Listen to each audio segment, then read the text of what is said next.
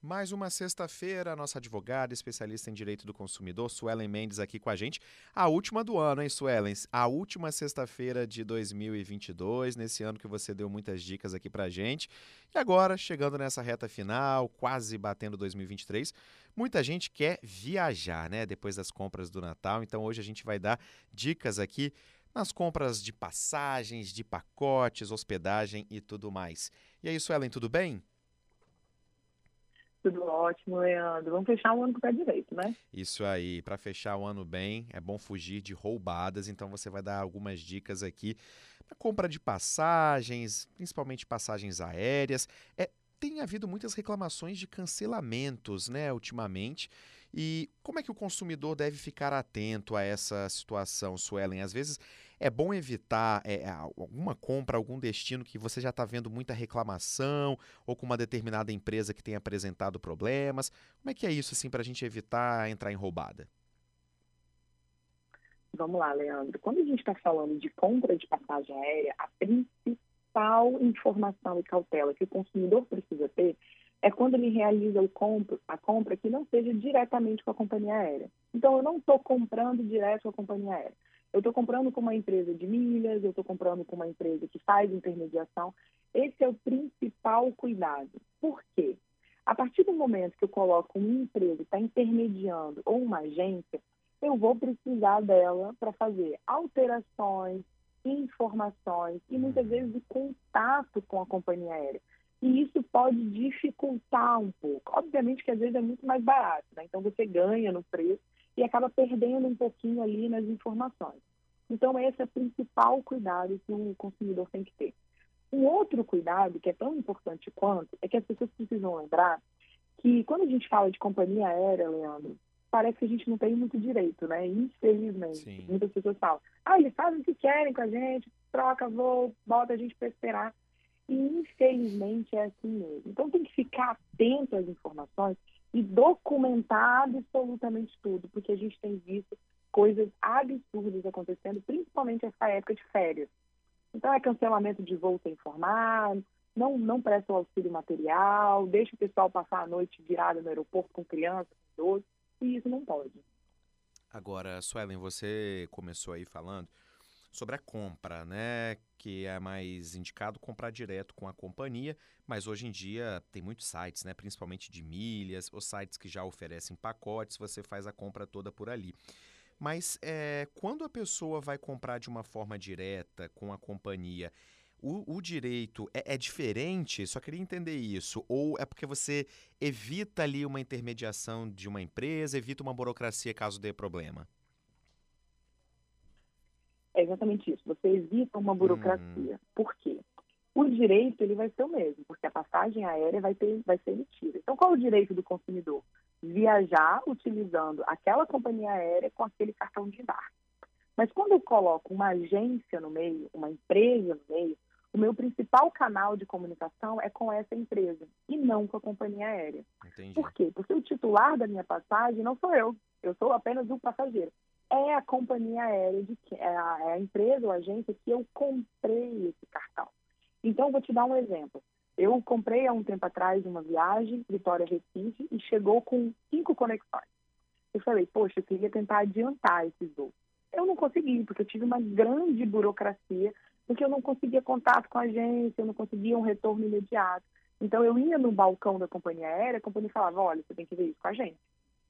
Então você acaba ficando mais limitado nas negociações de informações. Uhum, uhum. Mas a passagem tem que ser entregue. Você tem que ter condições de voar. Agora, com relação também a Hospedagens, por exemplo, você agora né, contratou um, pacote é, ou direto com a empresa, tem o Airbnb, vale para isso também? É, às vezes você pode fazer a reserva direto com o hotel, com a pousada, ligando, fazendo pela internet, mas hoje em dia a gente vê muito essa, essas reservas feitas por meio de empresas, né, Suelen? Também tem essa, essa questão aí que você tem que ficar um pouco mais atento, como esse próprio exemplo que você deu aí, quando compra passagem aérea por meio de um outro site? Também é a mesma coisa. Agora as pessoas estão comprando muito pacote, né? Que é um combinado de passagem Sim. aérea com a diária no hotel. Quando eu compro assim, eu estou comprando com a empresa que está me vendendo. E ela vai repassar o meu dinheiro para o hotel e para a companhia aérea. Então, a informação é a mesma. Todo o meu trato, toda a minha informação, toda a minha negociação vai ser com a empresa que eu comprei, e não diretamente com o hotel, e não diretamente com a companhia aérea. Mas nesses casos, as pessoas acabam optando. Por quê? Porque eu tenho mais segurança. Muitas vezes eu estou comprando uma, uma diária numa pousada, num hotel, que eu não tenho contato, que é na Bahia, que é no Nordeste, enfim, que eu não conheço mas a agência eu conheço. Então, se tiver qualquer problema, eu sei que a agência vai ter que segurar o rojão. Uhum. Né? O que a gente fala, não, eu comprei dessa empresa que é conhecida. Se tiver problema, é ela que tem que resolver. Então, nesses casos, os consumidores acabam optando por ver um pouco mais de segurança nesse tipo de relação. Mas a informação é, fique atento, porque o seu contato vai ser com a empresa, com a agência, e não com o hotel ou com a companhia aérea. Agora, Suelen, por conta das chuvas aí, a gente está com problema nas estradas no Espírito Santo desde o final de novembro, algumas interdições. Agora, em dezembro, teve chuva que causou erosão na pista em São Mateus, na BR-101, uma cratera né, enorme. Há desvios, né, mas a estrada ela não está completamente liberada. A previsão das obras ficarem prontas só nos primeiros meses de 2023. E muita gente, né, muitos dos nossos ouvintes vão viajar de carro. Uma viagem mais prática, às vezes com a família. O pessoal vai muito para a Bahia, né? Vai para Porto Seguro, os municípios do sul da Bahia que tem praias, ou até mesmo aqui no Espírito Santo, Itaúnas, Conceição da Barra, e tem que passar por essa pela rodovia, né? Pela BR 101. Muita gente se planejou ao longo do ano, pode já ter feito reserva, se preparou todo, e aí chega nessa situação, hum, rodovia está interditada, não dá para passar. E aí, o que que o consumidor pode fazer? ele não vai conseguir mais chegar no destino dele, mas já pagou. O hotel ele pode reembolsar ou não pode, não tem nada a ver com isso. A quem ele vai recorrer nessa situação, Suelen? Leandro, uma situação muito complicada, porque, vamos ver se você concorda comigo, ninguém tem culpa, né? Exato, é a chuva, Quem né? tem culpa de estar tá chovendo há 30 dias sem parar? É uma situação que a gente chama de uma situação externa, é aquele é caso fortuito, força maior, que a gente tanto ouve falar. Ou seja, nem o consumidor deu causa e nem o fornecedor deu causa. E justamente por isso, não é justo que nenhuma das partes seja prejudicada, muito menos o consumidor, que a parte mais vulnerável, que é a parte hipossuficiente. Então vamos pensar o seguinte: eu tenho um consumidor, tem uma barreira que caiu, é impossível ele chegar ao destino por uma questão da natureza, de chuva. Bom, ele pode desistir da, da estadia, deixar aquelas diárias disponíveis e a pousada pode vender, né? Então a pousada vai ter muito menos prejuízo que o consumidor. Então, nesses casos, a orientação que a gente dê é, primeiro, documente.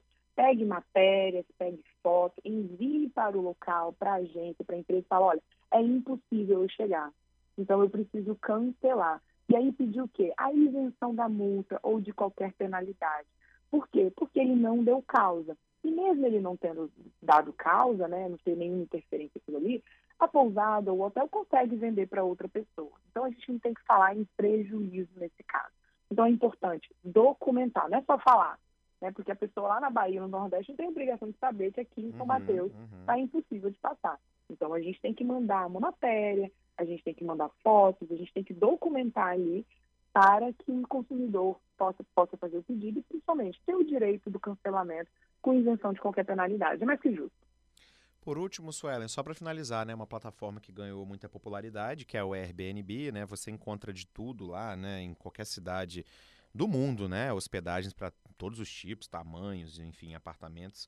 É, é, bom sempre frisar, né? Já falamos isso algumas vezes, mas que para fugir de roubada também, né? É sempre bom acompanhar comentários, as, as famosas reviews, né, que os usuários dão ali nessas plataformas, né?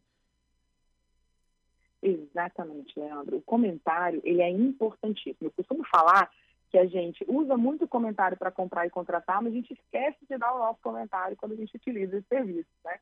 Então a gente tem que lembrar também de qualificar o hotel, qualificar a pousada e colocar essas informações.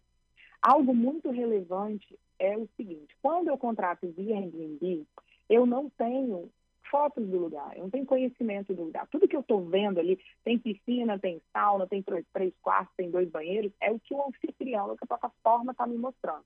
Então eu preciso, além desse mundo da plataforma, tentar buscar outras informações. Eu vou te falar por quê. Uma amiga minha recentemente contratou, deu tudo certo. Dois dias antes, recebeu um e-mail, falou: oh, você vai chegar ao seu destino, tá tudo certo. Quando chegou lá, o lugar estava fechado e tinha sido vendido. Ou seja, o Airbnb sequer poderia ter feito aquela reserva. Então, uhum. isso é muito grave.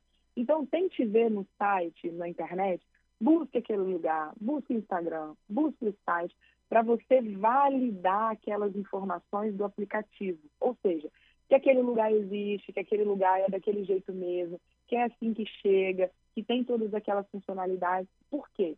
Tudo que você paga tem que ter. Se você está pagando piscina, quando você chegar lá, ela tem que ser plenamente utilizável. A sauna também, quarto também. Porque se você está pagando pela quantidade de hóspedes, você também tem que receber a quantidade de serviços e produtos que eles garantem que precisam ter. Então, isso tudo tem que ser muito compatível. Suelen Mendes, muito obrigado aqui pelo seu último comentário de 2022. Muito obrigado pelo ano todo, né, trazendo sempre muitas dicas aqui para os nossos ouvintes. Em 2003 estaremos juntos aqui mais uma vez. Que você tenha um ótimo ano novo, tá? Tudo de bom para você, Suelen. Para você também, Leandro, para todos os ouvintes, que seja um ano de muita prosperidade e abundância em todos os aspectos das nossas vidas. E a gente se encontra aí durante 2023 com muitas dicas legais. Tá joia. Até a próxima, então. Um abração. Para você também.